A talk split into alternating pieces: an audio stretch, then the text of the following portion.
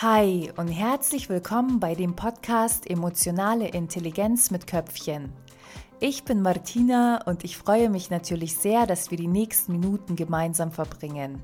Heute sprechen wir über die Anerkennung, genauer gesagt darüber, wie wir uns von dem Bedürfnis nach Anerkennung oder Lob lösen.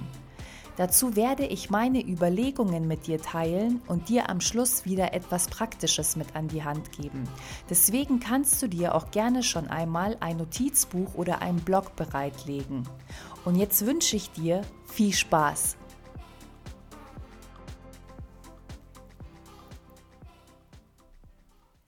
Wer von uns freut sich nicht über Lob, Anerkennung und Wertschätzung von anderen Menschen?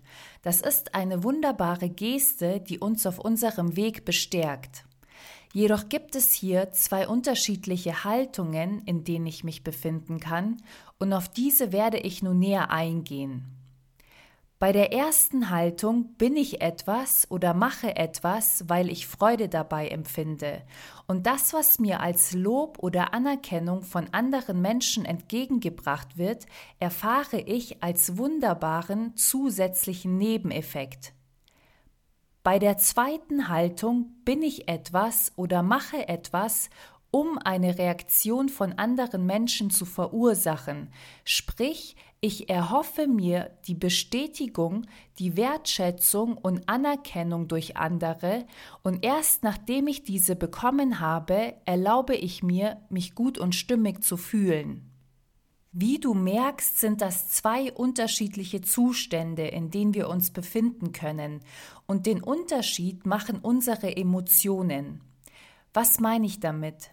Wenn ich jemand bin, der aus einer Unsicherheit heraus handelt und mich erst durch die Anerkennung oder auch die Bestätigung eines anderen Menschen sicher fühle, dann heißt das nichts anderes, als dass das Gefühl der Sicherheit in mir nicht aktiv ist und ich das erst durch die Worte eines anderen Menschen in mir aktiviere. Denn eine Person, die das Bedürfnis in sich nicht verspürt, lebt bereits, wie in diesem Beispiel jetzt, in einem Gefühl der Sicherheit in sich und hat deswegen auch gar nicht das Verlangen, danach eine Bestätigung zu hören. Super, Martina, denkst du dir jetzt, und was machen wir damit? Na, wir wenden dieses Wissen in unserem Leben an, und ich zeig dir auch gleich wie. Dazu kannst du dir gerne dein Notizbuch oder Blog, was auch immer du dir zum Schreiben herausgesucht hast, bereitlegen, denn ich werde dir eine Übung mitgeben, die sehr einfach und gleichzeitig sehr wirksam ist. Du kannst dir dann die kommenden Tage jeden Abend kurz vor dem Schlafengehen dafür Zeit nehmen. Du kannst aber auch den Morgen wählen. Mach einfach das, was sich für dich stimmig anfühlt. Und zwei, drei Minuten sind dafür vollkommen ausreichend, was nur wichtig ist, während dem Schreiben wirklich die Emotion in sich auszulösen. Du schenkst dir bei der Übung einfach etwas Zeit und lässt den Tag nochmal Revue passieren, alles vom Morgen bis in den Abend hinein und schreibst dir die Punkte auf, wo du dir Anerkennung, Wertschätzung oder Lob schenken kannst. Schreib dir dabei die kleinen Dinge und die großen auf und vor allem auch die, die dir banal erscheinen. Wie zum Beispiel Fantastisch, wie lecker ich heute wieder gekocht habe. Toll, wie ich dieses Gespräch geführt habe.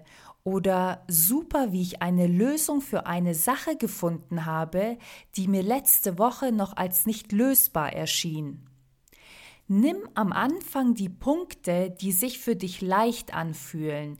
Ziel ist es, wie gesagt, dabei die Emotion auszulösen, die sich nach einem Lob, nach einer Anerkennung oder einer Wertschätzung einstellt. Und bade da richtig drinnen und mach diese auch größer, wenn du kannst. Und das kannst du jetzt auch gleich machen, nachdem du fertig gehört hast. Nimm die Energie dieser Folge mit und leg gleich los und gib dir mal für die Übung zwei, drei Wochen und schau einfach, was passiert. Du kannst diese natürlich länger machen und über Monate, das spielt da keine Rolle. Mir geht's einfach nur darum, dir eine Möglichkeit zu eröffnen, diese Emotionen in dir selbst auszulösen. Das Wunderbare, was sich nach dem Praktizieren nämlich einstellt, ist, dass wir lernen, diese Emotionen selbstständig in uns zu aktivieren. Und dann ist all das, was andere Menschen noch zusätzlich an dich herantragen, wie eine Art Sahnehäubchen auf deiner wunderbaren Torte. Ich hoffe, die Podcast-Folge hat dir gefallen. Teil doch gerne deine Erfahrung dazu auf Instagram oder YouTube mit mir. Ich freue mich, wenn du diese Folge mit ganz vielen anderen Menschen teilst und noch mehr freue ich mich, wenn wir bald wieder voneinander hören. Bis dann, deine Martina.